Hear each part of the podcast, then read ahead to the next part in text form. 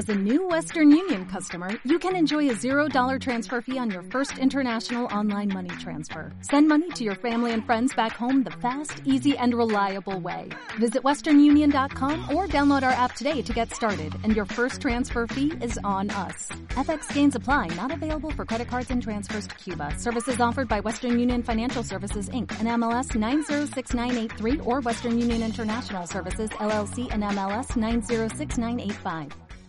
¿Es importante ser conocido en redes sociales para tener una buena cartera de pacientes? ¿Cómo comenzar a vivir de la nutrición actualmente y en qué sectores? ¿Hay contratos laborales normales como nutricionistas y como dietistas? ¿Cuáles crees que son las expectativas de los estudiantes frente al mercado laboral? ¿Hay que añadir IVA en las dietas? ¿La formación oficial siempre mejor que la propia? ¿En la universidad y los institutos enseñan a pasar consultas y a crear una empresa? Bienvenidos al episodio 51 del podcast del alimentólogo. Todas estas preguntas van a ser resueltas en este episodio súper especial, que es el episodio número 2 de la sección Mercado Laboral en Nutrición. Ya hicimos el primer episodio de esta sección con Bárbara Sánchez, es el episodio número 44, y hoy tenemos de invitados a los nutricionistas Pablo Zumaquero e Isabel Pérez, dos nutricionistas con una experiencia en consulta amplísima y con mucha experiencia también emprendiendo te va a gustar muchísimo, pero muchísimo, si eres estudiante, si eres recién titulado o simplemente si te interesa este mundo o en un futuro te gustaría dedicarte a él. La información que se va a dar aquí vale lingotes de oro. Vale mucho porque vais a escuchar cosas que jamás os van a decir en los institutos de técnico superior en dietética ni en la carrera de nutrición humana. Esto se aprende en la consulta. No hay otra manera. Esta entrevista está grabada en vídeo a través de YouTube. Si prefieres escucharla en una plataforma de podcast, en la que estés ahora mismo, sigue con ello. Pero si prefieres escuchar y ver nuestros caretos, métete en YouTube, en el canal José Kenji, que es mi canal, y ahí podrás ver la entrevista en vivo. Antes de comenzar, decir que este episodio está patrocinado por el software dietético Nutrium, un software para elaboración de dietas destinado a técnicos superiores en dietética a dietistas nutricionistas y a médicos endocrinos. Es el que usamos en alimentología, llevo ya dos años con él y estoy súper contento. Si no, no lo promocionaría bajo ningún concepto. No te voy a molestar más. Episodio número 51 del podcast del alimentólogo. Mercado laboral en nutrición, parte 2 con Isabel Pérez y con Pablo Zumaquero. Vamos a ello. Muy buenas y bienvenidos al podcast del alimentólogo el podcast de José Kenji. Bueno, hoy tenemos el segundo episodio de la sección de mercado laboral en nutrición. Tenemos a, bueno, dos personas impresionantes dentro del sector de la nutrición, tanto por el conocimiento que poseen como por la experiencia en muchísimos campos. Hoy tenemos a Isabel Pérez y a Pablo Zumaquero. ¿Qué tal? ¿Cómo estáis? Muy bien, José. Muchas gracias por invitarnos. Bueno, es la primera entrevista que hago con dos invitados, ¿eh? A ver si sale bien. También comentar que estamos haciéndolo en directo en Twitch y esto lo quería comentar porque mm, esta entrevista luego saldrá en diferido aproximadamente una semana después. Si eres fan de las entrevistas del podcast y quieres escuchar las entrevistas en exclusiva una o dos semanas antes, sígueme en Twitch, twitch.tv barra José para no perderte ninguna y escucharla anticipada. Para comenzar, me gustaría que os presentaseis, ¿vale? ¿Quiénes sois a nivel personal, a nivel profesional? Ah, vale, pues yo soy Isa Pérez, soy de un pueblo pequeño de Almería, que es donde tengo actualmente mi consulta, en Adra, y llegué a la nutrición de rebote tras sufrir una peritonitis y abandonar medicina en quinto de carrera. Me quedaron un montón de secuelas que afectaban a mi calidad de vida a nivel nutricional y descubrí que existía la diplomatura de nutrición y me cambié. Y a partir de ahí, pues bueno, luego hablaremos un poco de cómo fueron los inicios profesionales, ya os contaré un poco mi trayectoria. Y soy compañera en crimen junto a Pablo Zumaquero de experto en nutrición, el 50% de esa idea. Y a nivel profesional, Isa, eres nutricionista, ¿no? Sí, soy dietista nutricionista. No llegué a terminar la carrera de medicina, luego me especialicé con un máster de nutrición clínica, otro de tratamiento de sobrepeso, obesidad, trastorno de conducta alimentaria y ya, pues, como siempre, todos actualizándonos con millones de cursos. ¿Y tú, Pablo? Yo soy Pablo Zumaquero, soy de Sevilla. Eh, hice un año de ingeniería química, eh, luego hice, me quité porque no me gustaba, me hice un módulo de laboratorio de diagnóstico clínico Bien, me molan los módulos, los módulos se aprende bastante. La verdad que me esperaba que era mucho más fácil, pero metían bastante caña. En micro y bioquímica bastante más que en la carrera. Eh, luego metí en la carrera, en diplomatura. Luego hice licenciatura de tecnología de alimentos, que eran otros dos añitos. Y estuve en, industria alimentaria un par de años, hasta que me, me despidieron, que gracias a Dios. Y luego a partir de ahí monté consulta y llevo ya ocho años y empecé a dar clase pues ahora unos cuatro años más o menos y hace un par de añitos pues ya con Isa montamos experto en nutrición y va un fire. Así que genial. Qué guay. Bueno, de forma un poquito más alargada, ¿vale? Porque esto ya lo hablé con, con Bárbara. La presentación que hice con Bárbara de su trayectoria profesional fue realmente duró unos 10 minutos más o menos, pero porque Bárbara también eh, tiene una historia que no vea. ¿Me podéis comentar cómo comenzó vuestra afición por la nutrición? ¿Qué os llevó a estudiar la carrera de nutrición? ¿Cómo fueron los primeros años? Si fueron duros, si no fueron duros, eh, proyectos que fracasaron. Sí, yo por ejemplo, como te digo, empecé que venía de medicina, entonces venía con una base ya a nivel formativo que en la diplomatura muchas cosas se me hicieron fáciles y se me abrieron puertas a la hora de conseguir becas en investigación o colaboración con departamentos, también para hacer prácticas dentro de hospitales, que en aquella época, 2005-2008, que es cuando yo estudié, teníamos el acceso prácticamente vetado. Y así fue un poco como empecé haciendo prácticas hospitalarias, pero que cuando acabé la carrera, mi primer trabajo, lo recuerdo perfectamente, fue repartir muestras de Central Lechera Asturiana Naturfibra por toda la provincia de Granada. Además que me mandaron el palé con todas las muestras una semana tarde y eso pues tenés que ir con una maleta cargada de leche, ir visitando sitios y consiguiendo firmas de gente y demás. Y otro segundo trabajo que me lo dio la misma empresa, visitando colegios rurales de la provincia de Jaén, para supervisar comedores escolares, programas de alimentación eh, ecológica, qué tal estaban, eh, si cumplían cierto grado de implantación o no, para que luego le renovasen la subvención la Junta de Andalucía a los colegios. Y eso, pues ya te digo, a los dos meses de terminar la carrera me dio mucha soltura porque tienes que echarle mucha cara para enfrentarte a gente, desarrollar habilidades logísticas para cuadrar rutas, no perder dinero en los viajes y demás. Y desde ahí estuve un mes en paro y en el mes que estuve en paro, luego si quieres te paso el enlace que puedes flipar, estuve repartiendo currículum una semana en Sevilla, una en Granada, una en Almería, una en Madrid, que eran las ciudades donde quería trabajar. Pero, por ejemplo, en Madrid es que busqué todas las residencias de ancianos, todos los comedores escolares, todas las clínicas que había, chincheteado en un Max, hay 400 chinchetas, para luego hacer mis rutas de metro, de transporte interurbano óptima a la hora de dejar currículum. Y en ese mes me llamaron para CENIC, el Centro de Investigación Cardiovascular, eh, que dirige Valentín Fuster, conseguí un trabajo para un proyecto de investigación que aún a día de hoy sigue activo, el proyecto PESA como nutricionista, o sea que si no hubiera tenido otras oportunidades laborales, quizá a día de hoy todavía seguiría por allí. Pero a raíz de una casualidad, una chica que conocí en un congreso justo al terminar la carrera, que trabajaba como nutri en el hospital de Marbella, me llamó que se había quedado embarazada y estaba interesada en, entrevistarme para cubrir su baja y a partir de ahí ya pues dejé investigación, empecé en el hospital.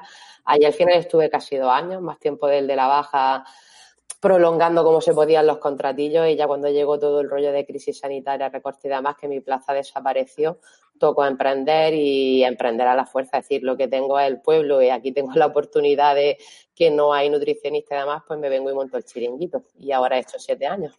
Claro, es cierto, Isa, que si trabajas en un pueblo donde hay muy poca competencia, puedes convertirte en la reina del pueblo y, ganar mucha pasta. Es cierto, también es cierto que en los pueblos hay mucha competencia eh, desleal, entre comillas. Yo, por ejemplo, recuerdo uno de mis segundos, segundo tercer año de consulta, el drama de que en enero no me llamaba nadie y no entraba ningún paciente nuevo. Era porque eh, cosas tipo Just Plus, Herbalife, aquí había entrado una nueva moda estaba todo el mundo enganchado con eso. Y tenemos mucha competencia a nivel de, de farmacia, de intrusismo en gimnasios. También la gente, por lo menos la zona donde yo vivo, en los pueblos suele haber una menor, una menor tasa de ingresos y la gente pagar lo que vale un Nutri de verdad le cuesta más trabajo que decir, bueno, voy a la farmacia de 10 euros y me dan unos cuantos productillos y también es un nutricionista el que me valora. O sea que si haces un buen trabajo y las circunstancias se dan, sí es verdad que te puede ir bastante bien. Eh, es más difícil empezar en una ciudad donde no te conoce la gente y hay un montón más de competencia, pero también tenemos competencia de que conocer muy bien la idiosincrasia de los pueblos para que la cosa funcione. Vale. Bueno, de eso también hablaremos luego del tema de las tarifas. Y en tu caso, Pablo, eh, ¿cómo te nació a ti esa pasión por la nutrición? Yo en verdad quería hacer tecnología. A mí la nutrición cuando hice la carrera no me gustaba directamente. porque claro, lo que te enseñan en la carrera es que es caca de vaca. Entonces, claro, al final yo dije, no, bueno, yo me voy más para el tema fábrica, desarrollo de productos, etcétera. Pero claro, te pegas una hostia cuando te metes en tecnología alimentaria, que haces trabajo de mono, eh, revisar etiquetado, APPCC, BRC, ISO, que eso es papeleo, papeleo, papeleo, ¿vale? Luego alguna cata de producto, algún desarrollo de producto, pero tampoco te creas tú que eso, estás metido dentro de fábrica, de laboratorio o como algo externo, es complicado.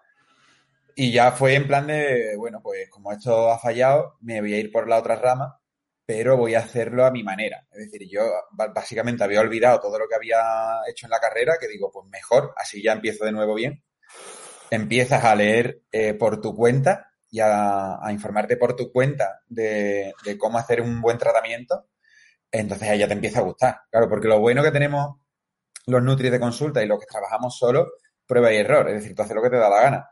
Claro. Hombre, tienes que tener seguridad. Eh, no hay que ser idiota y hacer cualquier cosa al puntum. Pero tú dices, oye, pues mira, pues he visto una estrategia dietética para una espondilitis anquilosante, que he visto que estaba guay, que los métodos estaban bien, tal, tal, tal, ¿qué te impide hacerlo? Nada. Que la persona va bien, dices, pues eres el mejor del mundo, ¿sabes? Luego te vas pegando hostias y, vas más o menos ahí recortando un poco. Pero me metí básicamente por eso, porque al final era en plan de, bueno, ya he hecho la carrera, lo que me han enseñado la carrera, el método de trabajo no me ha gustado mucho, pero si eres un poco autodidacta y empiezas a hacerlo por tu cuenta, pues bien, ahí puedes hacer tu trabajo realmente y desarrollarte profesionalmente como tú quieras. Vale, mm, pasamos a, a, otra sección un poco sobre vuestra trayectoria completa, ¿no? Hasta que fuisteis un poco más emprendedores. En tu caso, Pablo, empezando por ti, yo creo sin duda que eres uno de los primeros divulgadores, ¿no? De la era moderna de la nutrición en, redes sociales, por tu cuenta de Twitter, ¿no? Que, que se hizo bastante famosa Em, en aquellos años. ¿Consideras que eh, ser conocido en redes sociales te ha hecho conseguir muchos pacientes? Sí, indudablemente. Primero, que antes era un poco más fácil eh, hacerse conocido en redes porque no había tanta gente divulgando. Ahora, claro, ahora hay tantísima gente que el que se quiera meter o hace algo muy, muy, muy distinto, muy original o se diluye con los otros, ¿vale? A mí me fue un poquito más fácil porque empezamos unos cuantos a divulgar y tampoco había tanta gente. Entonces al final era sencillito. Hombre, también mm, tenías que decir cosas interesantes. Tampoco voy a hacer una falsa modestia. En algunas tendrías que decir algo que interesara a la gente, ¿no? Y en Twitter y en Facebook pues, le metí un poco de caña. Eh, pero claro, totalmente eso te abre muchísimas puertas. Incluso ahora es en plan de. Ahora porque está un poco menos movido con lo del COVID, pero que te llamen para congresos, que te escriba Kellogg's, que te escriban de la Sociedad Española de Diabetes, obviamente, incluso la consejera de Sanidad que me escribió personalmente, ¿vale? A mi cuenta, ni siquiera por el colegio, para que fuese a reunirme con ellos, eso es porque tiene seguidores, no por otra cosa. Y ya de pacientes ni te cuento. Gente que te viene online, gente que viene incluso de la propia ciudad o, de ciudades anesas, es porque te mueves en redes sociales y tienes seguidores. De hecho, Pablo, hay una cosa súper curiosa que eres de, lo, de las pocas cuentas de la nutrición que eres súper conocido en Facebook, tío. O sea, de que tu página de Facebook funciona brutal.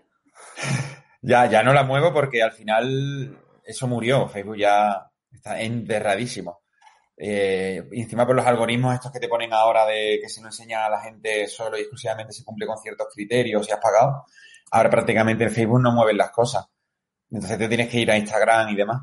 Pero sí, en Facebook era, tengo casi 30.000 seguidores ahí, vamos. Sí, yo creo que al final eh, creo que siempre ha sido muy conocido también porque como llevas tantos años en consulta, mm, o sea, tienes tanta experiencia y ejemplificas tanto las cosas que te pasan en la consulta, eso, a la gente, eso es que la gente se siente súper identificada, ¿eh? Es muy claro, cercano, sí. Tú ten en cuenta que al final eh, muchas veces divulgamos mm, de forma muy paternalista, en plan de yo soy el profesional, yo tengo la razón, tú te callas y yo te estoy diciendo lo que tienes que hacer.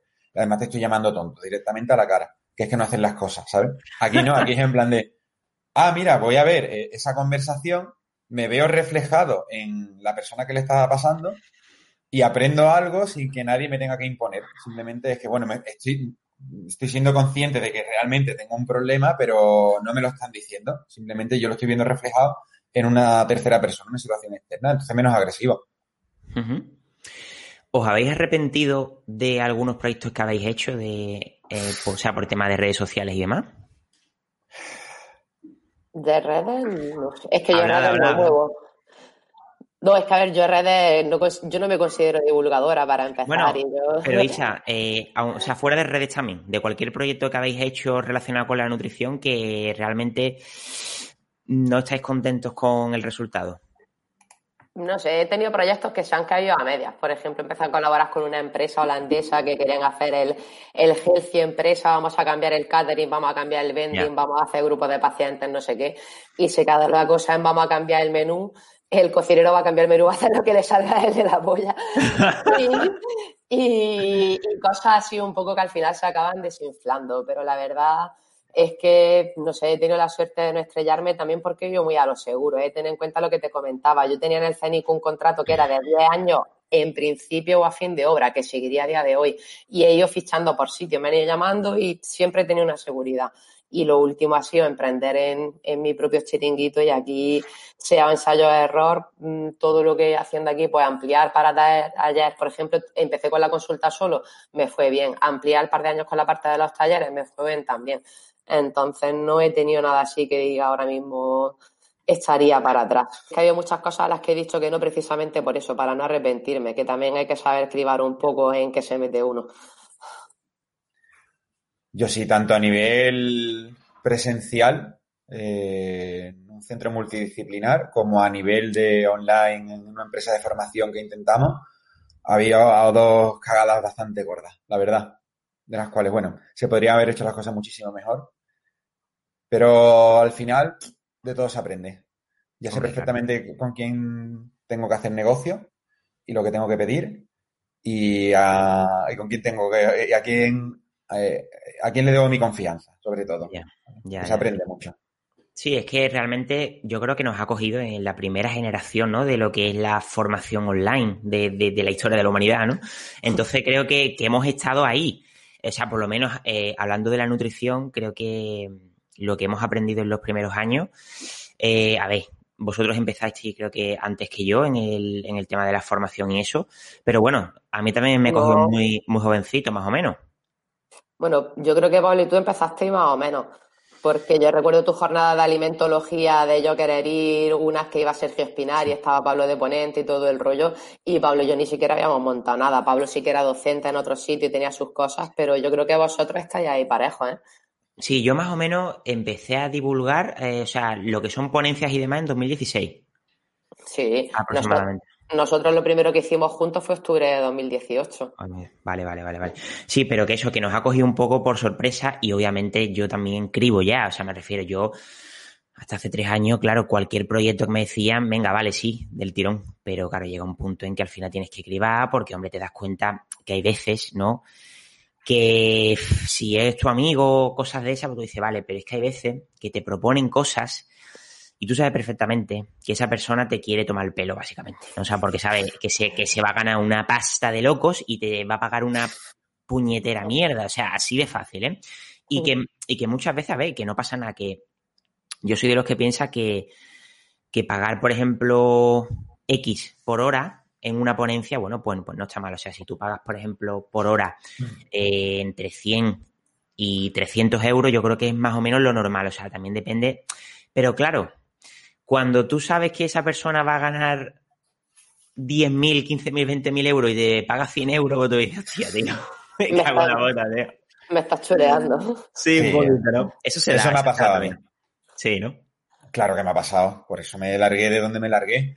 Que es normal, a ver, yo hice las cuentas de lo que se ingresaba y lo que se facturaba y de lo que me pagan a mí y decía yo, yo no puedo llevar el 10% del ingreso total del curso cuando yo hago todo, absolutamente todo.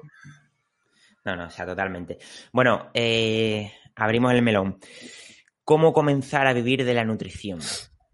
O sea, pongámonos, a ver, no nos pongamos ahora mismo hace 10 años, sino ahora mismo, por lo que sabéis, por toda la experiencia que estáis adquiriendo, emprendiendo en una plataforma de formación como es experto en nutrición. Mm, de toda la gente que os habla, de estudiantes, de TSD, de nutricionistas, ¿Cómo creéis que está la cosa? ¿Cómo creéis que un estudiante debería comenzar a vivir de la nutrición hoy día? Es que depende de qué rama. Es decir, una cosa sería, bueno, quiero vivir de la nutrición, pero de qué, de consulta. Sí. ¿De consulta de qué? ¿Online o presencial? ¿O quiero vivir de formación? De consulta. Me voy a poner consulta, que es lo más normal en lo que podemos acceder ahora mismo. Pena me dan los estudiantes de ahora, pero vamos, yo también, nosotros también empezamos con una crisis muy gorda económica, la de 2008, 2000 en adelante, y nos la comimos también enterita y al final hemos salido para adelante, ¿eh? que tampoco es el fin del mundo ahora la crisis post-COVID, ¿eh? que tampoco no se rayen tanto. El tema, por ejemplo, es que lo primero de todo, por favor, de verdad, que hagan algo eh, original. O sea, que no hagan lo mismo de siempre y sea la misma consulta de siempre, que la de al lado hace absolutamente lo mismo, ¿sabes? Sino que por lo menos tengan un poquito de diferenciación, porque al final se diluye. La gente tiene que conocerte y tiene que conocerte por algo que hagas especial, que no seas otro dietista, otro nutricionista más, que es que se confunde incluso con un tío de Herbalife o con cualquier tío de gimnasio que está poniendo dieta. Es decir, tienes que diferenciarte, ¿vale? Lo segundo, eh, la gente no es que no acuda a ti porque eres malo, es que no te conocen, es que no saben que existes, ¿vale?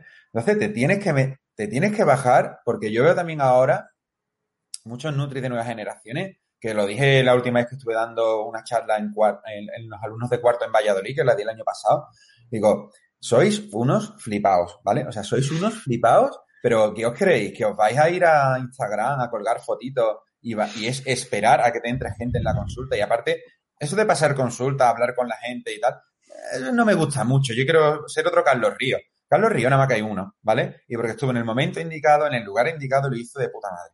Pero la gente va a yo no hago absolutamente nada, no te tienes que meter los pies en el fango, tienes que comer mucha mierda, tienes que irte al gimnasio de tu barrio, a los centros de salud, a las asociaciones de enfermos, a mm, los colegios, a los institutos, a dar charlas gratis, a que no vaya prácticamente nadie, a hacer publicidad denigrándote prácticamente, ¿vale? Pero, y, sobre todo, a entender que de, en el primer mes es que no vas a trabajar una muñetera mierda, es decir, que vas a tener muy poca gente ¿vale? Y que vas a tener unos ingresos ridículos y que tú en el primer mes ya no eres el mejor del mundo y tienes la consulta llena y vas a ganar 5.000 euros al mes, ¿sabes? Es en plan de, vamos a bajarnos, ¿vale? Que hay que tragar mucha mierda y te tienes que bajar los pantalones por lo menos el primer año. Que veo a la gente en plan de yo ya salgo de la carrera y es que ya me reclaman directamente, ¿sabes? yo creo que para empezar falta. Había una pregunta por ahí antes, creo, de si salimos de si sabemos pasar consulta cuando acabamos la carrera, que yo creo totalmente que no, pero no es ya que no sepamos pasar consulta, es que nos, nos enseñan a ser empresarios, entre comillas. Entonces, a alguien que está terminando ahora y en la situación en la que estamos de pandemia, yo lo primero que le diría es que se plantee qué tipo de modelo de negocio va a querer tener. Si va a, apostar por algo presencial, fundamentalmente, o si va a apostar por algo online. Porque si va a apostar por algo online, desde ya, desde tu época de estudiante, tienes que estar construyendo precisamente eso, una página web, una imagen de marca, unos contenidos, un algo que la gente luego te vaya a buscar y te encuentre en internet que sepa que existe sepa un poco de qué palo va y qué va a encontrar cuando vaya a tu consulta. Si vas a apostar por un modelo presencial, yo apostaría totalmente por algo que sea multidisciplinar, tanto buscando colaboración con psicos, con entrenadores personales, con otro tipo de profesionales, ya como puedan ser podólogos, oficios, a la hora de compartir un centro médico, porque tanto son vías de trabajar mejor con un paciente, por ejemplo, si tiene un psico y un entrenador personal, por supuesto que va a ir mejor todo lo que es consulta de nutrición, pero porque también se comparten los gastos, se comparten los riesgos, se eh, traen pacientes de uno a otro, ya no estás tú solo emprendiendo en el negocio, entonces sería algo menos arriesgado. Y también, aunque estén en consulta, le insistiría mucho en que diversifiquen, que busquen colectividades, guarderías, residencias de ancianos, rollo para hacer menú de colectividades, tener actividades extraescolares, rollos charlas también programados, hacer ebooks navideños de recetas para vender cuando llega la época y tener un poco un plan de negocio de también etapas que van a ir bien y que van a ir mal porque son estacionales y eso es así, ¿cómo nos vamos a preparar para, para ello? A nivel presencial, termina, termina Isa. No voy a decir que asumir que es que esto es un plan de negocio que tienes que. Yo, por ejemplo, cuando abrí mi consulta de nutrición y estoy en el centro del pueblo, pero en el centro del pueblo y no hay ninguna otra nutri, nadie más que sea nutricionista y salgo a la primera en Google y todo el rollo, te lo juro que cambié el logo de Isa Nutrisalud hace dos años y, tengo la misma cartelería enorme y todavía hay gente que me dice, ay, coño, no sabía que estaba aquí. Y llevo siete años en el pueblo. ¿sabes? que, que lo de la gente que no se entere, no. Y, y luego la gente dice, ay, madre, oye, que me entra que tu hija es una nutricionista famosa, le dice la del gimnasio, ¿sabes? Y que está aquí en Adres, es como que no os creáis que luego a nivel de pueblo, lo que es la gente real, una cosa es el microcosmos que tenemos nosotros de nutricionistas siguiéndonos unos a otros en redes y luego está el mundo real, que son los pacientes que tú quieres tener, que la mayor parte de ellos no están ahí. Y tienes que ir a buscarlo a un sitio que no es ahí. Y luego lo de diversificar eso es que no pongan todas las cestas de los huevos en pacientes, sino en ebooks, en colaboraciones con empresas, en formaciones a empresas, en charlas y en cosas que puedan eh, generarle otros ingresos adicionales. Y más para, como hemos visto, que llega una pandemia, te confinan y puedes tener algún pasivo, alguna otra vía de ingresos, aparte de lo que vea un paciente de forma presencial.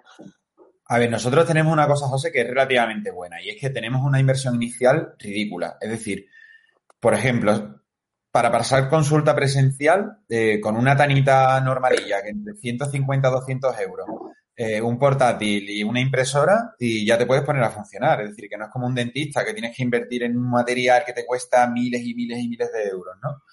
Luego, si queremos evitar los gastos fijos al principio, que sería lo ideal, porque al final es muy variable y fluctúa mucho, lo ideal es o en un equipo multidisciplinar o irte a una sala de alguien ¿vale? A nivel presencial, pues dices, bueno, hablo con un fisio, hablo con un podólogo, hablo con un, eh, yo qué sé, con, con, quien sea, ¿no? Y simplemente, pues le pregunto que si tiene una sala libre, pues yo le voy pagando un porcentaje de mis ingresos totales, ¿no? Y hasta un tope, y en ese tope, pues ya harías un alquiler mensual. Entonces tú ahí, entre que tienes el networking, ¿no? junto con, como decía Isa, pues si estamos varias personas en una sala, o sea, en un, en un mismo centro, pues los de la sala de espera ven que hay nutricionistas, entonces, bueno, si a lo mejor no es para él, se lo dicen a su primo y bueno, un poquito más de, ajedreo. Aparte te ahorras todo el gasto fijo, simplemente vas a variable, ¿sabes? Y por lo menos estás compartiendo un, centro donde puedes hablar con otras personas, derivar, etcétera, ¿no?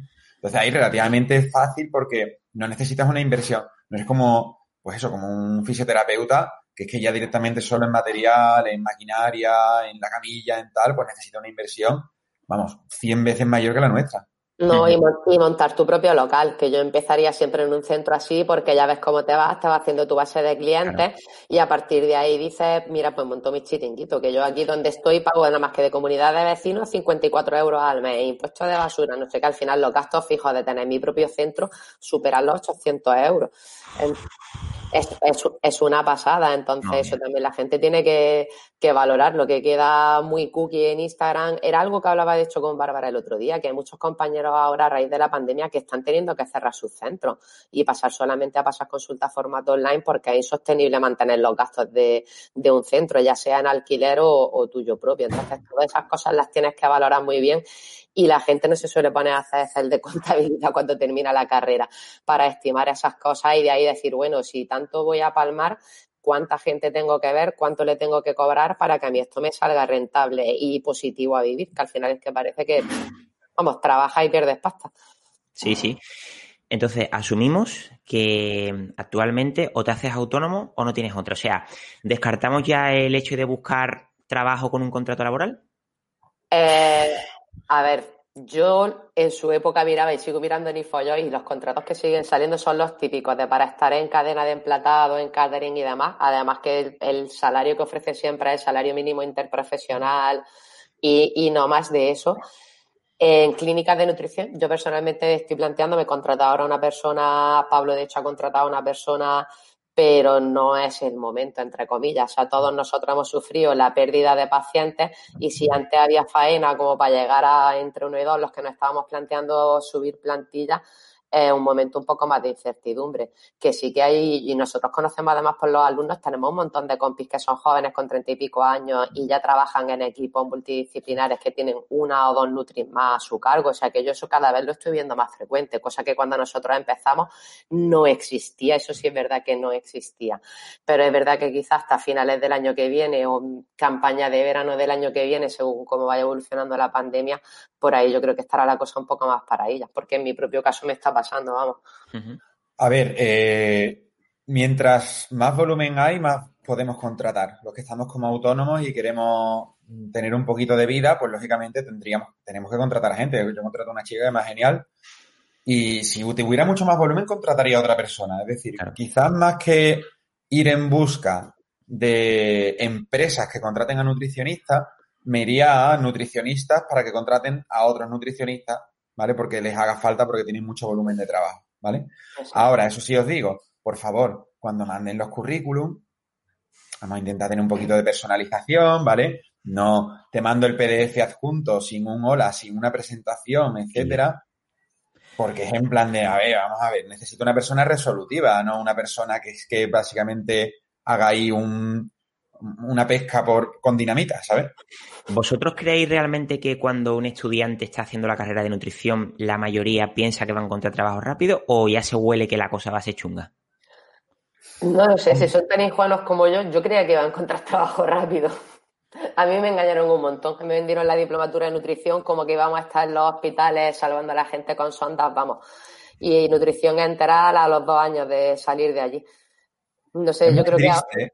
Es muy triste, pero eh, realmente de nuestras promociones, lo hablado siempre con Isa, creo que de 60 personas podría haber una, dos, tres personas que estén pasando consulta. Es que cincuenta y tantas personas, es decir, yo creo que el 90, 90 y pico por ciento de la gente que estudia nutrición no acaba trabajando de nada de nutrición. Es muy triste eso, ¿eh? Fuerte, fuerte, fuerte. Yo, mirando mi orla hoy he visto, sí, Ángela Moreno, que Ángela sí que está en consulta, una compi, que, una compi que sé que está en cocina en el hospital de Baza, me parece, y no tengo a nadie más fichado de los 120 que esté trabajando remotamente relacionado con la nutrición. Es que es jodido, la verdad que es bastante jodido. Luego pasamos, tema de tarifas, ¿ok? Vale. En el episodio 1 de esta sección hablé con Bárbara, que ya luego me dio un poco la razón, pero ella opinaba que realmente poner precios ridículos, eso es contraproducente para la profesión. Lo veo correcto, ¿ok? Pero luego también hablé con Isa eh, posteriores días por teléfono y ella me comentó otra versión que depende mucho de dónde pases consulta y depende mucho de la pasta que tenga el pueblo, básicamente, ¿no? Eh, empieza tú, Isa, a ver eh, eso que me comentaste. Vale, no, en, en, mi caso recuerda que te comenté que era la experiencia de una alumna nuestra, ¿vale? Que no era mi caso personal. Yo en mi caso mis tarifas... Cierto, cierto. Claro, son las mismas que tiene Pablo. De hecho, Pablo está en Segovia, en una ciudad, yo estoy en, un pueblo en Adra. Pero como tenemos los grupos de WhatsApp con todos los alumnos de obesidad y demás, eh, algunas personas que viven, pues por ejemplo, era en pueblos de Cádiz, pueblos del interior de la provincia de Sevilla y demás, donde tienen precisamente la competencia a la que le tienen que arrebatar los clientes para venderle el plato de Harvard de educación nutricional es al de la farmacia o al del gimnasio que te da la dieta gratis por 5 o 10 euros y en su caso a ellas no podían poner tarifas superiores a 20-25 euros porque es que no le llamaba a la gente. O sea, una primera visita que era un estudio personalizado de una hora, una hora y pico, la gente 30 euros ya no se lo pagaba. Entonces, se quejaban de que estaban echando, claro, 200.000 horas al día de trabajo porque tenían que haber un volumen de pacientes gordísimo para poder llegar a un mínimo que les diera para, para tener un sueldo digno luego con el que quedarse a vivir. Pero sabían que por la zona en la que estaban, el nivel cultural y lo que la gente esperaba de ese servicio, por lo que estaba habituado, lo que entendían que era lo que valía un dietista nutricionista, no, no podían pelearlo más. Y eso es algo que es un trabajo que estaba ganando con el tiempo. Es decir, que cuando yo empecé aquí tenía unas tarifas más bajas y he tenido que ir subiendo así también un poco. Porque ya te digo, yo te comenté, es la renta per cápita, la podéis consultar, hay un mapa en el diario de poner el municipio, te dice la renta per cápita, la renta per cápita de mi municipio no llega a los 800 euros mensuales. Entonces, hacer una primera visita de especialista en patologías digestivas por 120 euros y un seguimiento por 50 es algo que yo a la gente que vive aquí no se lo puedo cobrar, ni de coña, ni de coña, porque es que no comen entonces ese mes. A ver, el tema también es definir que es ridículo, o sea, que es un precio ridículo. ¿Vale? Porque, a ver, es que no es lo mismo decir, a ver, pues sí, pues 15 euros o 20 euros en Madrid, en el barrio de Salamanca, es un precio ridículo, que 15 o 20 euros en un poblacho de no sé dónde, de ahí de, de Huesca, y tú dices, bueno, no es tan ridículo, ¿sabes? no es tan ridículo, ¿no? Es en plan de, pero también del sitio, ¿eh? Pero también está el matiz de ridículo para el trabajo que yo hago, porque yo cuando apliqué mi primera subida de tarifa fue llevaba ya un año y pico pensando en subir las tarifas y me daba miedo y fue precisamente un día después de una sesión de decir, madre mía, el trabajo que he hecho aquí, eh, los materiales que tengo, lo que he hecho con esta persona, es que esto no vale 20 euros. Yo tengo que cobrar más que esto porque mi trabajo, mi formación, mi tiempo y lo que estoy haciendo no es justo que yo reciba ese dinero a cambio y como sentía que estaba mal pagada, ahí fue mm. cuando di el salto. Y eso también cada uno tiene su propia frontera interna y es muy importante que tu tarifa tú sientas que se ajusta con el trabajo que haces, porque si no, te quemas, a medida que te vas quemando vas dando una peor atención a los pacientes y esa peor atención que vas dando a los pacientes se va a notar y se va a notar en menos pacientes nuevos, etc. Al final es algo que es contraproducente. Es complicado el hecho también de esa subida de precio ¿no? que tenemos todos ¿no? en algún momento de nuestra carrera, de decir, joder, en verdad es que parece que es una tontería, ¿no? Si subes 8 o 10 euros, no crees que se vaya a notar tanto, pero siempre te queda ese miedo de, ¿y si ya no me llaman? ¿Y si ya no? Da cosa, ¿no? Yo creo, yo sí que soy de los que pienso que si de verdad valoras tu trabajo y consideras que debe costar 8 euros más, que lo hagas, ¿no? Pero también tienes que aprender a que si notas que la cosa no va tan bien, que lo bajes de nuevo, ya está, si no pasa nada. A ver, a mí me hace mucha gracia también porque la gente es un tema tabú, la gente no dice los precios que cobra, que digo yo, a mí me, más me da lo que cobra un tío de Castellón, ¿sabes? Si fuera dos calles al lado, pues lo entiendo al chaval, ¿vale? Pero si es que vive a 600 kilómetros mía, ya me dirás tú. Entonces yo empecé por 40-20. O sea, 40 la primera, 20 las revisiones. Luego subí a 50-25 y recién 60-30, ¿vale? igual. Y cada vez que me daba un salto me costaba, ¿eh? Yo decía, hay que ver, aquí no va a venir nadie, seguro, tal cual. Mentira, al final venía más gente, porque parece que mientras más cobra eres mejor. Así de simple, ¿vale? Hombre, si te flipas mucho y te vas a un dineral, pues no, es que no, no, te van a venir. Quizás a lo mejor cambias un poquito la gente en plan de, bueno, eh, vengo con un plazo un poquito más largo, no quiero venir cada semana o cada dos semanas, sino que vengo cada tres o cada cuatro, que eso ya depende también, a mí me interesa bastante también, porque creo que la gente suele aprender bastante mejor. Y sobre todo se responsabilizan más. Es como, si te pago cinco eurillos, pues si no he perdido peso o si no he hecho nada, pues nada, si son cinco eurillos. Si ya son 30 euros, dicen, mmm, a lo mejor me voy a currar un poquito más, ¿sabes? Entonces ahí dices tú, a lo mejor el factor económico sí que te ayuda un poquito a tener más adherencia. Es triste, pero... y sois más, por ejemplo, o sea, ¿os gusta más el formato de pagar por consulta, porque yo, por ejemplo, trabajo de otra manera. Yo pago como se hacía siempre en las preparaciones de culturismo de te pago un mes y cada mes son dos consultas, ¿sabes?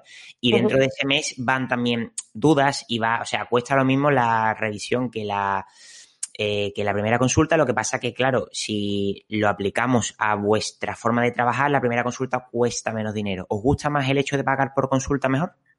Es que eso depende mucho, José, de verdad, porque parece que esto hay, que unificarlo todo, ¿sabes? Y hay una cosa que es la buena. Y es en plan de, no, yo qué sé, a lo mejor a una persona le va bien de una forma, yo por mi experiencia y los años que llevo y la ciudad donde vivo, etcétera, creo que aquí funciona mejor así, los bonos prácticamente no funcionan, los castigos por no haber venido tampoco funcionan, entonces, es que no hay una única forma. Yo trabajo por consulta, pero en realidad a mí mi primera consulta me sale igual que a las otras porque la entrega de pauta la hago gratuita. Entonces ahí, digamos, como la segunda visita es gratis, en realidad todo, todo es igual, ¿vale? Pero yo, por ejemplo, bonos nunca he tenido, por lo que te he dicho, por la renta per cápita de mi pueblo, asumir ese golpe de dinero nadie me lo va a coger. Tampoco luego aplicaría las penalizaciones, la gente se lo pasaría por el forro y me comería las visitas canceladas. Y en mi caso es que las frecuencias varían mucho. O sea, por ejemplo, con los pacientes que tengo de digestivo es que la frecuencia de las citas va a estar marcada por el proceso médico, tratamiento de las pruebas y demás. En un mes te puedo ver tres veces o en un mes te puedo ver una vez. Y en pérdida de peso o cambio de hábitos, la verdad es que también, y además a raíz de la pandemia, estoy volviendo a cambiar mi forma de trabajar y cada vez tiendo más a hacer sesiones largas de unos 45 minutos y seguimientos más espaciados en tres semanas o en cuatro semanas, en lugar de sesiones más cortas de media hora y seguimientos cada dos o tres semanas. Me está funcionando bastante bien, tanto a nivel de que los pacientes pues os van muy bien y me está funcionando a mí bastante bien a nivel de organización de agenda, pues el tiempo que digamos me libera puedo hacer otras cosas que precisamente son estos nuevos protocolos para esta nueva forma de trabajar que estoy aplicando. Vale. La pregunta del millón, ¿vale? Em, ¿Hay que poner IVA?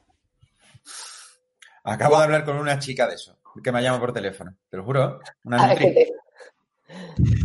ahora mismo, ¿eh? A, las 11 me ha llamado, te lo juro, preguntándome por lo del IVA. A ver, eh, la idea es, nosotros somos profesión sanitaria. Las profesiones sanitarias no pagan IVA, pero salió una cosita, un documento de un folio, muy cabrón, y dice que nosotros somos sanitarios, pero no somos sanitarios. Es decir, para pagar IVA no somos sanitarios porque nosotros somos estéticos, ¿vale? Eh, ahí empieza el origen de todos los problemas, en el papelito ese de un folio, ¿vale? Que dice exactamente que justo nuestra profesión es sanitaria, pero no es sanitaria para ese aspecto y que tendríamos que pagar IVA porque nos dedicamos a algo estético. La idea siempre, siempre, siempre es hablar con el gestor y decirle al gestor que nuestro tratamiento, eh, o sea, que, nuestro trabajo siempre es la eh, prevención y tratamiento de la enfermedad, entendiendo obesidad como enfermedad, entendiendo eh, patologías digestivas como enfermedad, etcétera.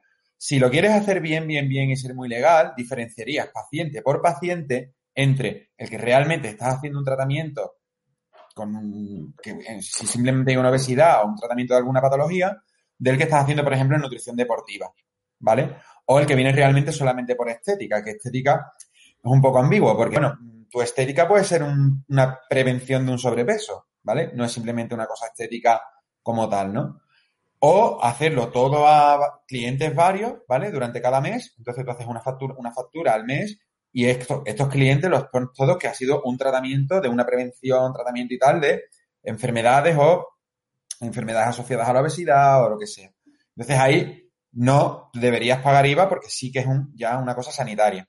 Obviamente, lo ideal sería tener un número de registro sanitario que has pasado por sanidad y tú eres un profesional sanitario con tu centro sanitario que puede justificarle mucho mejor a Hacienda que realmente estás haciendo un tratamiento médico, entre comillas, ¿no? O sanitario, entre comillas.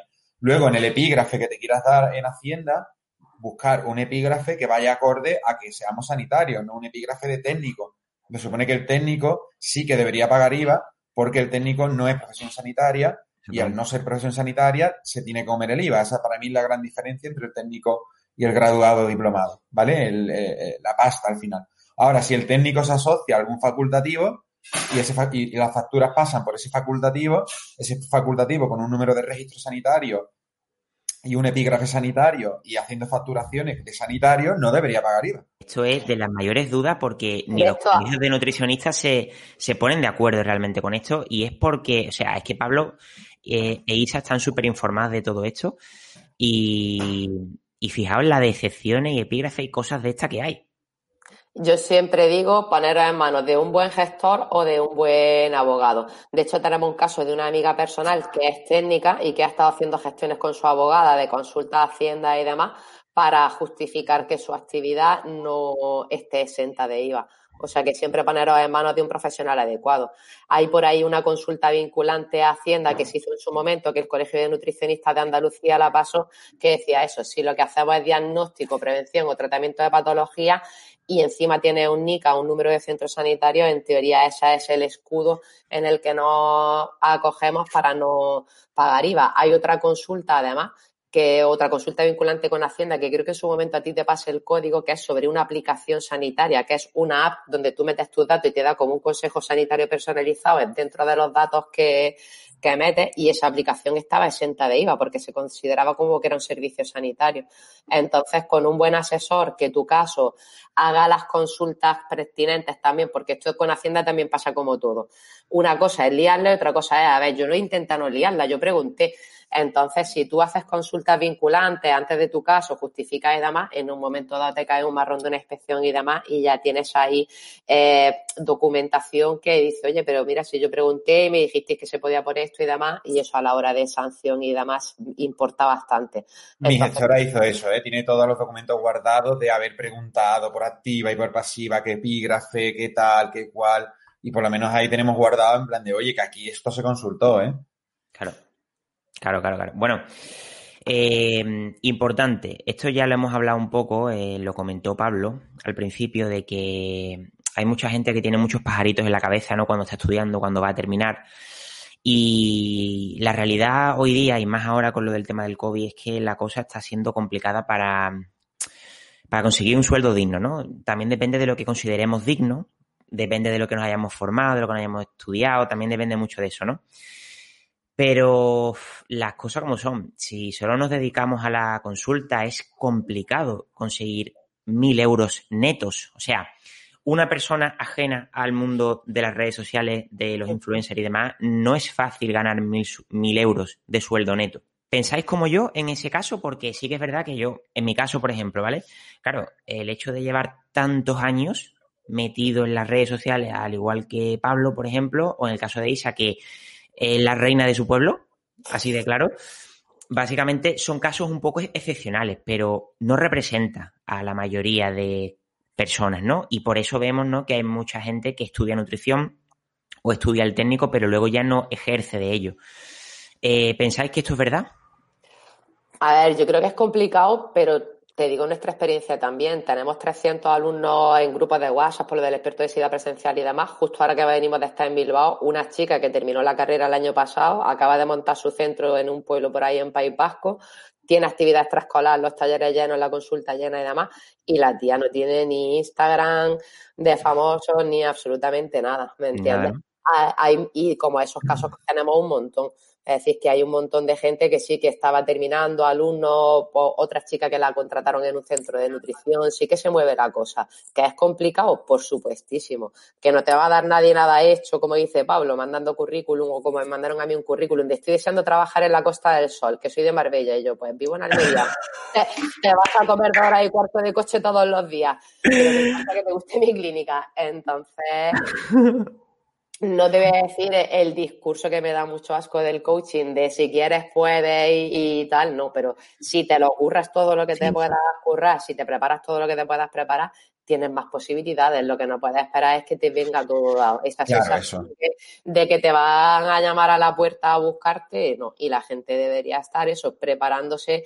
Si en la carrera no te enseñan a pasar consulta ni tal, ve preparándote ya tus protocolos, ve buscándote tu, tu, tu gente a la que sombrear o, o, pegarte para aprender, que te deje entrar en su consulta, ve preparando tus documentos, ve, ve informándote tú de las leyes como van. Al final, como hice yo, chincheteate 400 sitios en Madrid a los que va a ir a dejar el currículum en una semana. Yo pienso que el problema, eh, también lo ha dicho Pablo antes, que no mucha gente está dispuesta, ¿no? Está predispuesta, mejor dicho, a hacer todo lo que hay que currar, ¿no? Para poder conseguir una cartera de clientes buena. Y el problema creo que es educacional, o sea, me refiero, eh, mucha gente se piensa que al terminar nutrición, al terminar dietética o lo que sea, va a ser como otro tipo de trabajo que simplemente es hecha currículum, te contratan y listo. Ya, exactamente. En este caso, desgraciadamente no es así. O sea, por suerte o por desgracia, la vía más sencilla de vivir de esto es currándote por redes sociales así, currándote y entregar currículum en, en cualquier parte de España hasta conseguir cosas, hacer charlas gratuitas, porque es así, aunque mm, de coraje, tiene que, tiene que trabajar gratis al principio no queda otra. Y creo que mucha gente no está predispuesta a eso o, que creo que no lo sabe, o que creo que no lo sabe. Es que, José, tú ten en cuenta una cosa. Eh, ahora, ahora guay, ¿vale? Pero yo he tenido semanas de currar 80 horas, ¿eh? Fácilmente, ¿eh?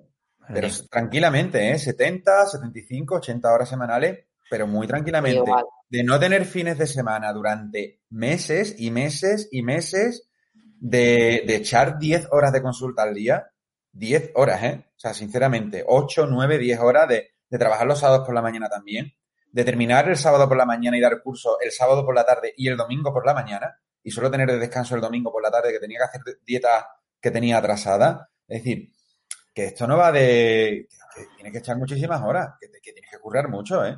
Y luego te estás formando, que esto no es un trabajo fácil, que no es un trabajo que te tienes que leer papers en inglés y que tienes que estar al quite de todo lo que ha salido nuevo y que aparte eres tu propio publicista, tu propio eh, decorador, tu propio tal, tu propio contable, etcétera, etcétera, etcétera, ¿sabes? Y muchísima presión y encima esto es en plan de eh, fluctúa mucho, ahora me da miedo porque tengo mucha gente y estoy asfixiado, cuando baja la gente tengo miedo porque no puedo pagar la factura, bla, bla, bla, bla, bla, bla. Entonces, no es un trabajo fácil. En tu caso, Isa, ¿tú qué opinas de eso? Eh, yo vengo de lo mismo, yo te comentaba antes que me tomaba este final de año eh, diciendo que no cogía pacientes nuevos para poder amortiguar un poco la carga de trabajo que tenía de esas 70, 80 horas semanales de fines de semana durante años sin parar, porque experto, lo que hablábamos de experto nutrición y llevar la margen con la consulta es imposible, imposible de llevar. Hay muchísimo, muchísimo trabajo detrás. Y al final la vida personal, pues en mi caso había desaparecido y se, y se había diluido. Y en, los, y, en, los inicios es lo mismo. En los inicios yo recuerdo mis primeros años de consulta de estar los sábados haciendo, haciendo pautas que tenía que entregar, de haber quedado a las nueve para cenar con una amiga y decir, mira, no llego a la cena, pero de verdad que yo me acerco a tomar una cooperativa, no, no va a venir. Estaba a quedar corriendo y yo de verdad que necesito salir. Además que mañana me quedan seis dietas de nuevos que tengo que hacer. Y el domingo era para eso, era en plan de venga, salgo, que tomo dos copas, me levanto, pero mañana sé que tengo seis pautas de nuevos que hacer hasta que ya poco a poco pues te vas creando tu base de datos, vas dando con tu sistema para no perder tanto tiempo y todo el rollo y la cosa fluye un poco más, pero al principio es currar y currar, ya te digo, el buscar eso, clínicas, centros, coger lo que serían las antiguas páginas amarillas, eh, colectividades, sitios de asociaciones de pacientes y llamar puerta por puerta con lo que tú le puedes ofrecer y, y currarte un dossier bonito de los servicios de lo que tú le puedes ofrecer a cada cosa y ir llevando y estableciendo relaciones personales y contactos con la gente. Yo, por ejemplo, siempre lo cuento, el mejor curro, el curro más guay que he tenido, el del hospital, que es el trabajo que cualquier nutricionista soñaría, que tenía todos los superpoderes del mundo. A la muchacha la conocí en un congreso y porque me obligó una profe de la uni a ir. Si no llego a establecer esa red de contacto en ese congreso, le tiene la vida me hubiera llamado para cubrir su baja. Entonces, hay que estar, hay que estar ahí, hay que estar moviéndose y desde luego tú en tu casa con Instagram solo no creo que vaya a llegar a muy complicado. ¿En qué momento, Isa, te pusiste a hacer infografías y demás? Porque, joder, tú, tú o tus infografías, tú eh, las cosas que haces son brutales, porque no solo es el diseño, sino que además lo organizas muy bien. Empezamos con los cursos de obesidad en 2018. El primero de obesidad contratamos a una chica, me acuerdo, lo que era paciente mía, para que nos hiciera unas cuantas infografías sobre el proceso de pérdida de peso y demás. Y yo creo que ya, pues, a mitad de 2019, o sea, a mitad del año pasado, es cuando empiezo yo con el flat eye, con las primeras que empiezo a enseñar así hacer cosas. Vamos, que yo las cosas las hacía con el PowerPoint, ni siquiera las hacía con Canva. No me considero muy buena diseñadora, más siempre lo veo todo muy aturullado, mucha información, pero sí que es que las, las, cosas que yo enseño por Instagram son las cosas que yo hago para trabajar con mi paciente en consulta. Entonces, lo que dices del contenido sí que es verdad que toca en la llaga, pero porque es un material precisamente que está creado para eso, para cubrir una necesidad que he tenido con un paciente. Y lo que me ha parecido interesante, pues algunas de las cosillas os las he enseñado y ya a partir de ahí, pues en Experto Nutrición empezamos a meter, le dimos una vuelta a todos los materiales que había originales ya para la versión online y metimos un montón de cositas de, de ya con este tipo de diseño. Pero que ya te digo, todo autodidacta, PowerPoint y los iconos de Flat Icon. Ahora a ver si me compro una cuenta de Canva, ya que somos empresarios, nos lo vamos a regalar. Porque además, eh, a ver, yo aparte, yo eh, pagué vuestro curso de obesidad, que bueno, que es una pasada y el material que dais es increíble, pero además tú, por ejemplo, tú has regalado por redes sociales también las infografías estas, las de dieta baja en FODMAP, que esas infografías yo, yo, las uso para, para la consulta, por ejemplo. Sí, yo todo eso lo tengo colgado en mi página web. Las que veía interesantes están en mi página web para que sean de descarga, de descarga libre. Aparte, yo en la página web he visto que no vendo nada, ¿eh? que no, no, es para pescar cosas, sino simplemente ahí están porque sé que la calidad en Instagram es bastante regular y hacer un pantallazo de esa imagen no es lo mismo que tener el PDF en buena calidad. No, joder, la verdad que eso, eso vale dinero realmente. Ya, bueno, ya luego en, experto nutrición cobro otras cosas. A ver, eh, pasamos ya para ir terminando un poquito, emprender de forma digital. Ok, hemos hablado mucho de la consulta y ahora vamos a hablar del emprendimiento de formación digital.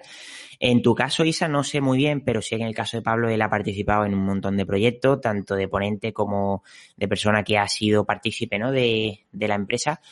¿Cómo, ¿Cómo comenzó a ser viable experto en nutrición? ¿Cómo pusisteis en contacto? Mm, ¿En la misión que tenías al principio ha cambiado respecto a lo que tenéis ahora? ¿Cuentas tú el principio? Eh, pues mira, nos conocimos en DSP Alicante porque yo le quería meter caña a un ponente y justo cuando fui a meterle caña a un ponente, que eh, había que meterle caña porque era, era totalmente necesario. Vale, ya. Eh, cuando entré, estaba Isa dándole tal caña que dije, la miré, dije, tú y tú en mi equipo, ya. Ya. O sea, tú y yo amigos, ya. Y ese día pues acabamos de fiesta hasta las tantas de la mañana, tampoco el que nos conozca tampoco se va a extrañar. Y a partir de ahí empezamos ya a formar, ya la llamé porque hubo otro proyecto que salió mal. Entonces ya llamé yo a Isa y le dije, oye, mm, yo tengo un proyecto en mente, digo, esto no lo ha hecho nadie y vamos a ser pioneros, digo, esto es que se lo van a rifar, digo, porque es que cualquier persona que esté pasando consulta lo que necesita es el material práctico. Es decir, yo no puedo salir de un curso y decir, mm, venga, pues me voy a mi casa y tengo que preparar herramientas o transcribir las herramientas desde un cuaderno a mi Word. Digo, mira, paso, pues yo directamente al final ni lo hacías, ¿no? Digo, yo lo que necesito es que me den el PDF, o sea, que me lo den ya hecho directamente, que me expliquen la teoría y todo, pero luego necesito llegar a casa con un pendrive, ponerlo en el ordenador y el lunes empezar ya a imprimir cositas, ¿vale? Que obviamente luego hay que personalizar, pero joder, si estandarizas un montón de cosas, pues lógicamente, yo qué sé, recomendaciones para el sueño, para el estrés, eh, recetarios, eh, ideas para las navidades, no sé qué, no sé cuánto. Eso es en plan de, mm, a ver, mm, no tienes que personalizar unas recomendaciones para Navidad para cada paciente que te entra. claro. también hay que fliparse menos con lo de personalizar las dietas, ¿eh? Eso, sí, sí, personalizada y tal, en plan oh, que yo hago dietas personalizadas. Digo, ¿por qué? Porque le has cambiado el apio por judías verdes en un menú. Venga, venga, la de personalización ya me lo conozco yo, ¿vale? Eh, entonces, claro, al final Isa iba por el mismo rollo. Dijo, es que eso es lo que me pasa a mí siempre que voy a un congreso y que esa formación es que no la tiene nadie, hace falta y por lo menos a material no a la piscina. Si sale mal, porque salga mal. ¿Qué es lo que pasó? Que es que en el primer curso la gente empezó a aplaudir al, a la media hora de empezar las clases, ¿sabes? Cuando, cuando salió la ficha Excel, me acuerdo. Directamente, claro, es en plan de... perfectamente. Pues se ve, se ve que gusta, oye, se ve que gusta, pues normal, sí, porque aparte era un currazo de un año preparando un montón de documentos, eh, preparando diapositivas que realmente en plan de, mira, esto no lo vas a ver en la consulta, esto va afuera directamente, esto sí, céntrate en esto porque esto te lo vas a encontrar prácticamente todos los días. Y aparte ha hablado todo en plan de que sí, que todo esto viene de 300 papers, tú no te preocupes que la base ya te digo yo que es buena porque me he leído mm, en vertical libros enteros en inglés, ¿sabes?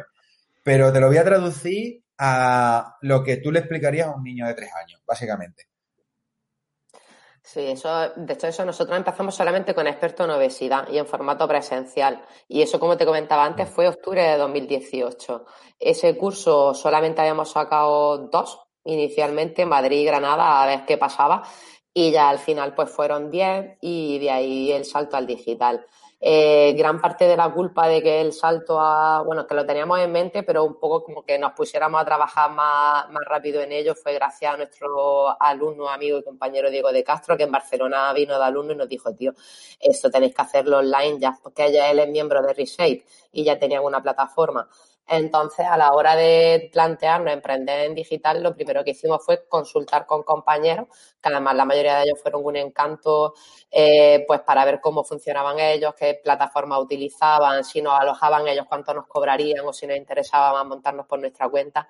Y al final decidimos apostar por un equipo técnico que fueron los chicos de Web de Nutri y decir, mira, pues lo hacemos todo nosotros de cero. Pero que toda la gente con la que contactamos en su momento, pues la verdad es que fueron bastante amables y nos atendieron bien y, Y la verdad es que se hizo todo muy rápido, coño. Que es que yo estoy mirando, compramos el dominio en abril o así, y el primer curso de experto en obesidad, pues estaba ya andando para final del año. Es impresionante. Bueno, ahora ya creo que habéis cumplido todas las fechas presenciales del de digestivo o todavía os queda alguna plaza. Las de este año, las del año que viene, no. El año que viene tenemos Madrid, Murcia, que se cambió la fecha porque había oposiciones, la primera fecha que había original para dietistas. León, que tuvimos que posponer porque habían confinado a León cuando la pandemia, y Valencia y Murcia. Vale, ¿y el online cuándo lo sacáis? Online empieza la docencia en mayo. Ya está abierto el periodo de matrícula, la gente ya se puede matricular, que de hecho son plazas limitadas, porque luego sin atender los foros de un tema tan denso es una locura. Y para que la gente pueda hacer pago en tres plazos, hemos dado así margen ya de que desde ahora se vayan pudiendo meter.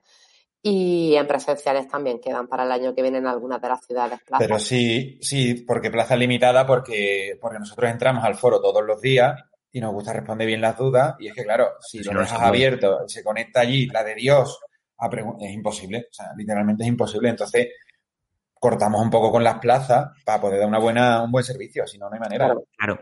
Vale, y una cosa, eh, contad un poco lo del tema de, la plataforma que tenéis nueva de Experti, eh, que yo, por cierto, yo colaboro con ellos. Y aparte también, a ver si me podéis comentar futuros cursos nuevos también de expertos en nutrición de otros temas. A ver, pues, Experti básicamente sale porque mm, al final necesitábamos también un, servicio de este tipo, ¿no? Donde ya no es que tú te hagas un curso y te doy una temática concreta, que está guay porque aprendo de eso y ya eh, me especializo más o menos en ese tema, sino porque también queríamos dar otros documentos que no podías encajetar dentro de un curso. Yo que sé, alguna pauta de anemia ferropénica, pues no sé, o hago un curso de anemias en general o tampoco sé dónde meter la anemia ferropénica, ¿no? Eh, pautas como, yo que sé, subidas de peso de forma saludable, pautas de, cómo medirte, cómo medir pacientes online en casa, es decir, medir contornos, pesos, etcétera. Son cosas que a lo mejor no encajaban dentro de algún curso y nos iba, nos gustaba darla un poquito más a eh, poquito a poco, ¿no? Al, final, bueno, sí que no, miro, porque lo de la marca experto nutrición ya la has visto, es la herramienta y demás, pero un curso es un tochazo y un curso también tiene un valor y un tiempo y un curro detrás. Y sin embargo, con Experti, que es un servicio de membresía, que puedes pagar tus 15, 20 eurillos al mes según con lo pillas con, con oferta o no, es una forma de hacerlo también más accesible, por un lado, las herramientas y que te permite eso, dar herramientas de un montón de cosas diversas, no ceñirte solamente a la temática de un curso, sino que también te permite tener la parte de la comunidad, que era algo que teníamos y que la gente le encantó mucho, lo de los grupos de WhatsApp entre compañeros del curso de obesidad, donde ahí ya has visto que la gente expone sus problemas y te llega un endocrino y te contesta la insulina, cómo va, no sé qué, con lo cual ya no estás solo en tu consulta y te enriqueces de la experiencia de un montón de compañeros y el que semanalmente te vaya llegando una pauta, un protocolo nuevo que ya sabes que tiene nuestra marca de la casa, como dices, de la infografía super currada o el protocolo de tropecientas páginas, pues nosotros creemos que está bastante bien. Y aparte, el, meterle a lo mejor directos con gente reconocida en algún campo, el hacer casos clínicos, ¿sabes? Que no simplemente te lanzo PDF, ¿no? De en plan de pa, pa, pa, pa, pa. Primero porque los PDF son muy buenos. O sea, es que yo la de la falsa modestia tampoco lo, lo voy a tener ahora. A ver, si yo tardo en hacer un protocolo semanas, te digo que ese protocolo está bien. ¿Vale? Otra cosa es que era tardar en hacer una horita y digo, venga, ya lo tengo aquí hecho, ¿sabes? Pero no, no, es que me da vergüenza hacer esas cosas directamente, es que no lo haría por ética. Y meter otras cosas que no sean simplemente PDF, ¿sabes? Pues aparte que nosotros tenemos votaciones por si la gente quiere hacer cosas nuevas, es en plan, oye, ¿qué queréis hacer, chavales? En plan de, mm, tenemos aquí distintas propuestas, pero también tú te implicas, ¿no? Y, tienes opciones a, a seleccionar lo que quieres que te den. Y luego de los siguientes cursos los tenemos ya anunciados para 2021 en la página web que salen seguro el experto lipedema, experto patología autoinmune, el experto en salud femenina y el experto en fertilidad, que se podrán coger como combo o como por separado. Y no descartamos dar alguna que otra sorpresita que no esté anunciada, pero que todavía estamos con reuniones. Ayer, ayer tanteé un poco, tanteé un poco, Isa, con la historia. Pues oye, muchas, muchas, muchas respuestas positivas, ¿eh? Ya lo sé. Al curso. ya no, pero tú calcula la hora de vida personal y ya luego vamos viendo. Eso ya lo sé. Eh, es súper curioso porque la de plataformas que ha habido de formación en nutrición en los últimos años y con la vuestra creo que hay algo especial. Yo no, no sé exactamente el qué, pero hay una fidelidad con vuestra plataforma y al final es básicamente porque está claro que lo hacéis de verdad currado y con cariño. O sea, me refiero, yo creo que el problema está en crear una plataforma de formación, de supuesta formación, y no dar el temario o no dar realmente eh, documentos, ¿no? Para poder aplicarlo. Vale, porque tú puedes dar un temario y me parece muy bien, pero puede que ese temario sea todo teoría o sea todo cogido de paper, pa, pa, pa. Pero el hecho de dar realmente documentos para luego aplicarlo, yo creo que ese ha sido lo mejor que habéis hecho. O sea, eso ha sido la clave, porque yo estoy seguro que si vuestros cursos solamente fueran teoría, en ningún... Pero vamos, no caca, o sea, estarían bien, pero serían de 7, no de 10.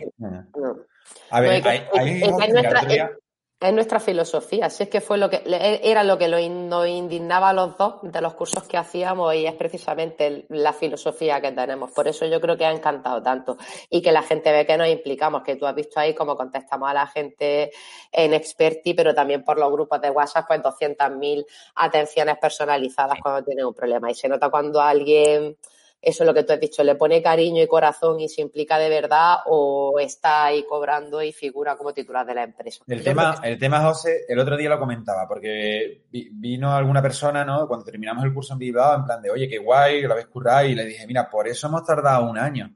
Es decir, ya ves, tío. yo una persona que lance cursos y cursos y cursos y cursos y cursos en plan de...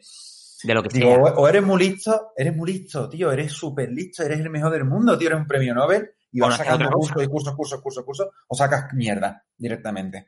¿Vale? Vas sacando basura una y otra y otra y otra. Nosotros, para, para nosotros es mantener el estándar de calidad. en plan de, yo no voy a dar ni voy a poner mi nombre en nada que a mí, yo no estoy orgulloso de ponerlo, ¿sabes? Es que por eso tardamos un año y pico en hacer un curso de digestivo. Entre dos personas no, entre tres, cuatro y cinco personas que nos que tenemos colaboradores. ¿Sabes? Y, decir, es que esto dale un año o un poquito más de un año, porque es que si no es imposible dar una cosa de calidad. Yo no te puedo lanzar un curso de patologías digestivas que he hecho en dos meses, porque te estoy dando basura directamente. Te estoy dando basura. Lo te estoy dando el Krause, te copio un poquito el Krause, te lo he retocado ahí, y venga, te lo meto ahí con calzador por 500 pavos, ¿sabes? Yo te digo una cosa, Pablo. Eh, más cursos de los que pensamos son, son eso, ¿eh? Ya, bueno. Y oficiales, ¿eh? No estamos hablando, ¿eh? Sí, sí, sí, sí, o sea, por supuesto. A ver, mm. que luego realmente parece que toda la formación propia es una mierda comparada con la oficial, pero los apuntes que hacen los profesores también se hacen desde la casa de cuatro personas, que no estamos en un estamento, en una... Sí, ahí, intocable. que, que, escúchame, que los apuntes de mis profesores de la universidad eran todos cogidos de libros, que de hecho, eh, o sea, por lo menos... De, de sus propios libros, en mi caso. Bueno, eso, es otra, pero que por lo menos tenían algunos la decencia de poner la bibliografía y te ibas a la biblioteca que estaba ese mismo libro, o sea, por ejemplo, eh, Industria de Materias Primas Animales, y te ibas, lo comparaba con los apuntes y era lo mismo, era exactamente lo mismo. O sea, y eso es formación oficial que te da un, un título. Y muchas veces parece eso que cuando comparamos la formación propia con la oficial, parece que la oficial se hace dentro de, la NASA, ¿sabe? Que es, algo en plan de que la gente se lo inventa, ¿sabes? pero que es verdad. No, pero eso, yo cuando, me pregunta la gente, porque a mí me pregunta gente por, la formación, incluso yo le he dicho a gente, oye, pero tú pasas consulta, no, pues no creo que, no creo que sea bueno que hagas mi propio curso. O sea, yo es que le digo eso a la gente, es en plan de que esto está muy especializada para una persona que pasa consulta y que necesita estos recursos. Si es por aprender y tal, seguramente haya, haya, otros cursos o te pasa algún libro. Si yo, si el propio profesor y dueño de la empresa te está diciendo, oye, tío, de verdad, no creo que sea el mejor curso ahora mismo para tu situación. Brutal, brutal. Es, es en plan de no. Por eso siempre les pregunto, cuando vayas a hacer un curso, asegúrate de qué quieres en ese curso. Yo me mm. aseguraría siempre de que la persona que te esté dando el curso esté trabajando de lo mismo que tú. Porque te hace el filtro porque el filtro de yo me puedo leer 500 papers, pero si yo no paso consulta, no he hecho el filtro de este paper me vale, este no me vale. Esta herramienta la he intentado aplicar durante 3-4 meses, pero ha sido una caca. Te voy a dar esta que está un poquito mejor, ¿sabes?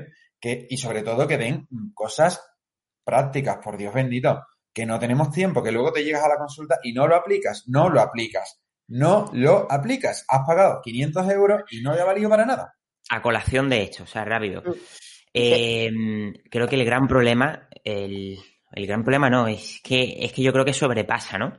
La palabra problema de las universidades y de los institutos que imparten nutrición y dietética es que no te enseñan ni formar tu empresa de nutrición, ni trabajar en un gabinete de nutrición, ni pasar consulta. Correcto. En parte, en parte, en parte porque los profesores, la mayoría, no son nutricionistas o son nutricionistas pero no han pasado consulta nunca. Efectivamente. Y entonces, es que eso lo hablaba yo en un vídeo hace poco con Nufisa, de eso mismo, tío, que, mm, o sea, consulta dietética debería ser por lo menos dos o tres asignaturas de la carrera. Consulta dietética una, consulta dietética dos, consulta dietética tres. En vez de tantas mierda que hay, que, que no vale absolutamente para nada. Para nada. Y que yo, o sea, qué menos, qué menos que una optativa, pero lo suyo sería tres obligatorias, consulta uno, consulta dos, consulta tres, porque la gente Sí, se dedica a eso preferentemente. Gestión, comunicación y protocolización de es pacientes. que es- Ahí tiene el plan de estudio. Mira, por ejemplo, José, ahora nos han contactado eh, de una universidad que están intentando meternos como asignatura, ¿vale? De casos clínicos simplemente. En Eso lo he leído yo, sí. En cuarto de carrera, pues decir, oye, no, pues vamos a dar una asignatura o parte de una asignatura que sea simplemente que Isa y Pablo hagan casos clínicos de distintas temáticas, cómo se resuelven, qué es lo que tienes que pedir en la analítica, qué es lo que tienes que pedir en la anamnesis y cuál es el tratamiento a dar, cuál sería la evolución, el seguimiento que le tienes que dar.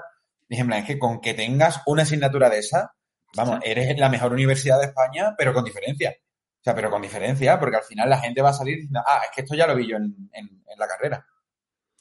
¿Y eso se va a hacer ya seguro? No. Estamos esperando a que le digan que sí, Eso sería desde la universidad. un boom, ¿eh? La idea sería replicarlo en distintas universidades, en plan de, oye, si esto ha funcionado y esto ya, es que la formación cambiaría de una forma brutal porque tendrías práctica real, real, real, ¿sabes? Antes de las prácticas de, de empresa de la propia carrera. Sí, Eh, que está chungo conseguir práctica ahora. Sí, porque ¿eh? lo típico de las universidades sí puede ser que contacte contigo a DINU o contacte contigo la Asociación de Tecnología de Alimentos y mande tres profesionales de, de las redes sociales para una charlita de una hora y que muchos alumnos están ahí porque dan puntos para que tú vayas a la esa que no vale pana. O sea, yo he hecho ya varias de esas y, o sea, sinceramente, solo les ha valido a dos o tres personas que han ido porque les interesa, me conocían en redes sociales, pero el resto iba porque le iban a poner más crédito. Eso no vale para nada. O es Yo obligatorio, es que ellos, es una, es un Yo problema. igual. La gente mirando el móvil no te dan cuenta que si no quieres estar aquí, si es que es normal. No, y que debería ser obligatorio el pasar por un periodo de consulta de hospital y tal en rotación. Se me acuerdo, mi jefa del hospital en Marbella, ella había tenido seis meses de práctica hospitalaria y seis meses de práctica en nutrición comunitaria. En plan, una en centro de salud, la otra en el monte, en plan de que le tenían que hacer fuego para calentarle el agua para ducharse.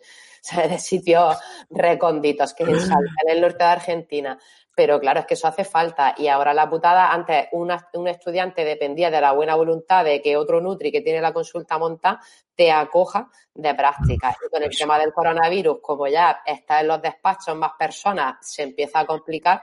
La gente, esto, estas promociones últimas están viéndose bastante, bastante jodidos para conseguir un sitio donde hacer práctica. Mira, eso, no sé si habéis visto Esto tu iniciativa, lo retuiteé el otro día, sí. lo que he hecho. Mira, que de hecho lo voy a poner aquí como banner para, porque como este vídeo lo, lo voy a subir también a YouTube, para que la gente ya tenga el link.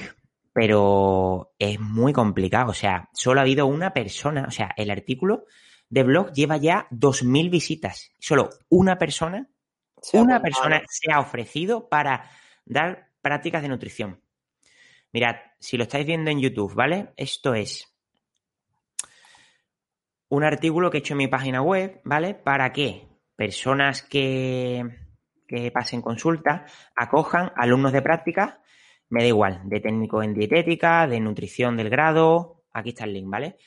Eh, o incluso de tecnología de alimentos. Yo, por ejemplo, cuando hice la carrera de tecnología de alimentos, yo sabía que yo me quería dedicar a la nutrición y yo hice mis prácticas en una consulta dietética, ¿vale? Pero a raíz de la pandemia, lo que está costando que un alumno, o sea, es que conozco un montón de colegas que están haciendo las prácticas en Naturhaus, pero eso a un nivel impresionante en Naturhaus, en comedores que no les atienden para nada, o sea, absolutamente complicado, ¿vale? Y, y tam- a ver, que yo también lo entiendo de, de- de parte de nuestro, de nuestro lado. Yo, por ejemplo, he aceptado, creo que han sido en total tres, es estar tres meses, ¿vale? Con un alumno, ¿ok? que tú, claro, te, ya que te, ya que lo aceptas, te comprometes a que esa Hacerlo sesión sea claro. una pasada. ¿Qué es lo que pasa? Al ser autónomo, la única parte buena de ese autónomo es que tú te puedes, mm, tú puedes cambiar los, los horarios, puedes eh, cambiar los días de consulta. Claro, si tú estás con, con un alumno tres meses, te comprometes a que tienes que estar de 9 a 2 o de la hora que sea, ¿no? Entonces, claro, hay veces que no me es rentable. Yo a los que he aceptado han sido todos online. Pero ahora mismo, en el momento en el que estoy, no puedo aceptar a nadie más. Pero me, no sé, me parece súper extraño que de 2.000 visitas que tenga el, que tiene el artículo a, a 1 de diciembre de 2020, una persona simplemente ha aceptado el, el hecho de acoger alumnos de práctica. Yo, yo te he dicho, yo no me he apuntado porque yo no estoy con la consulta ahora mismo. Claro, no, no, no, no, Pero- que es normal, ¿no? Que, que más Pero o sea, en la época en la que estamos a nivel profesional, claro, mm, yo soy de los que piensa, si acoges al alumno es para hacerlo bien, no para Claro, hacer... exactamente, no que para no para decir, no, no, venga, yo soy tu colega, yo te voy a apoyar, no sé qué, pero luego te da una mierda de, de práctica. no. A eso no lo coges, tío. Y estamos en un momento ahora mismo complicado por el hecho de, de la pandemia y que es complicado conseguir cartera cliente y no todo el mundo del mundo profesional está predispuesto a hacer un buen servicio de tutor, y- de tutor de práctica. Vamos. No, no, y que simplemente el aforo, que en Andalucía 6 metros cuadrados es lo mínimo que te pide la Junta de Andalucía para que tú pongas un despacho de Nutri. Yo tengo una compañera ya, que ya. puede estar- puede estar solamente ella y el paciente, no le cabe otra persona. Que es que eso también es una limitación que parece una gilipollas, pero es que ya hasta el espacio físico por el tema pandemia te condiciona. Sí, sí, sí, es bastante complicado. Ok, terminamos con esto. Eh, divulgación en redes, ¿cómo lo estáis viendo? Eh, tanto Instagram como Twitter, Facebook. Sé que, sé que Isa no le mola mucho el tema Mira, de... yo, yo te lo digo muy rápido. Facebook, dale, dale. Muy rápido. Facebook ha muerto. Instagram me da una pereza que te caga. Y Twitter, si seguía gente de médicos en inglés para aprender cosas de lo que os mole, guay. Y os quitáis todo el filtro del mm, Twitter cansino, repetitivo y guerras españolas que no interesan para nada. Mi uso de las redes sociales. Point. El mío Facebook ha muerto, o sea, lo, más o menos lo muevo un poco por a nivel de presencial, ¿vale? De que la gente de un poquito más de edad que vive aquí en Segovia, así que más o menos me puedan tener un poquito en cuenta. Twitter me fui porque era odio, muerte y destrucción, y es que me quitaba el sueño, literalmente. Es que me quitaba el sueño, porque los insultos que recibía y el acoso que recibía no eran normales. Y en Instagram, pues lo que hago ahora es intentar escribir un post a la semana, ¿vale? Tampoco estoy todo el tiempo ahí. Primero porque yo no soy usuario de Instagram. No soy usuario, os lo digo ya. Vale. O sea, yo no veo Instagram. Vale. Yo tengo Instagram como herramienta laboral, ¿vale? Pero yo no me meto a ver stories, ni a compartir, ni a nada, porque es que no es una red que me guste como tal. Es decir, no es una red que yo vaya a utilizar ni siquiera a nivel personal. Quizás me haga algo personal e intente buscar otras cosas que no sean nutrición, ¿vale? Pero a día de hoy simplemente lo hago como, como una herramienta más de, de Sí, como publicidad, un de escaparate. como un escaparate, ¿vale? Intento escribir una vez por semana, intento hacerlo, como ya veis, de una forma un poquito más amena, ¿vale? Evitando ahí el típico tocho, porque me parece un poquito aburrido, prefiero que la gente se ría un ratito mientras aprende algo Me parece muy bien. y, y no sé, no creo que dé el salto a TikTok, ¿vale? Porque no sé cómo se divulga en TikTok, lo siento mucho, no sé. No sé, me da vergüenza Me da directamente. pereza, me da pereza. Muy, muy, muy, muy vergonzoso para eso. No creo que se dé el salto a TikTok, ¿vale? Me quedaré en Instagram y a lo mejor dentro de un tiempo sí que intento. Yo nunca he ido a por seguidores, ¿eh? Los seguidores que tengo están ahí, pero nunca he hecho ninguna campaña ni tal. No de comprar bots, me refiero de intentar decir, no, me voy a centrar en conseguir followers. A lo mejor dentro de un tiempo sí que me pongo con ello, pero de momento yo estoy bien con eso y, y, va que chutar. Vale, mm, ¿podéis dar un consejo cada uno para estudiantes o recién titulados? El mío, que me llamen. Vale, Que me perfecto. llamen directamente al teléfono. O sea, que me llamen directamente. Al teléfono que aparece en internet, que es el teléfono de consulta. Cuando yo vea la llamada ya se la devolveré, que me escriban un WhatsApp y tal. Pero que no me rayen con emails grandes ni nada, que pregunte, que me llamen directamente. Que yo he hablado ya con 40.000, tú lo sabes, José, que yo hablé contigo al principio por teléfono, la de Dios. Eso te lo iba a decir, tío. Yo recuerdo que yo hablaba contigo varias veces cuando era estudiante y la de consejos que me has dado tú, ¿eh? Que llamen, que no pasa nada. Que, que llamen por teléfono, que yo hablo con ellos un ratito, que Aquí no están hablando que están hablando con uno más, ¿sabes? Que no es uy, qué vergüenza. Digo, qué vergüenza, ¿qué? Ni que yo fuese premio Nobel, ¿sabes? O sea, pero si yo soy un, mierda nutricionista de Segovia, o sea, ¿qué me estás contando? Así que que me llamen. Y, mi, mi, consejo es que se hagan una buena red de compi, una buena red de, ahora que están todavía en el módulo de la carrera, una buena red de compañeros para repartir trabajo, para hacer protocolos común, para eso que hacemos en Experti, mira, tú haces esto, yo hago lo otro, para llorarse los dramas, para recomendarse gestores y que tengan una red social física muy fuerte. La del Instagram, que la tengan como quieran, pero que tengan una red de soporte cercano con compañeros lo más grande posible. Me parece muy bien. Bueno, os voy a dar unos conceptos y me los vais a definir en una palabra o en una respuesta corta, ¿vale? Consulta dietética.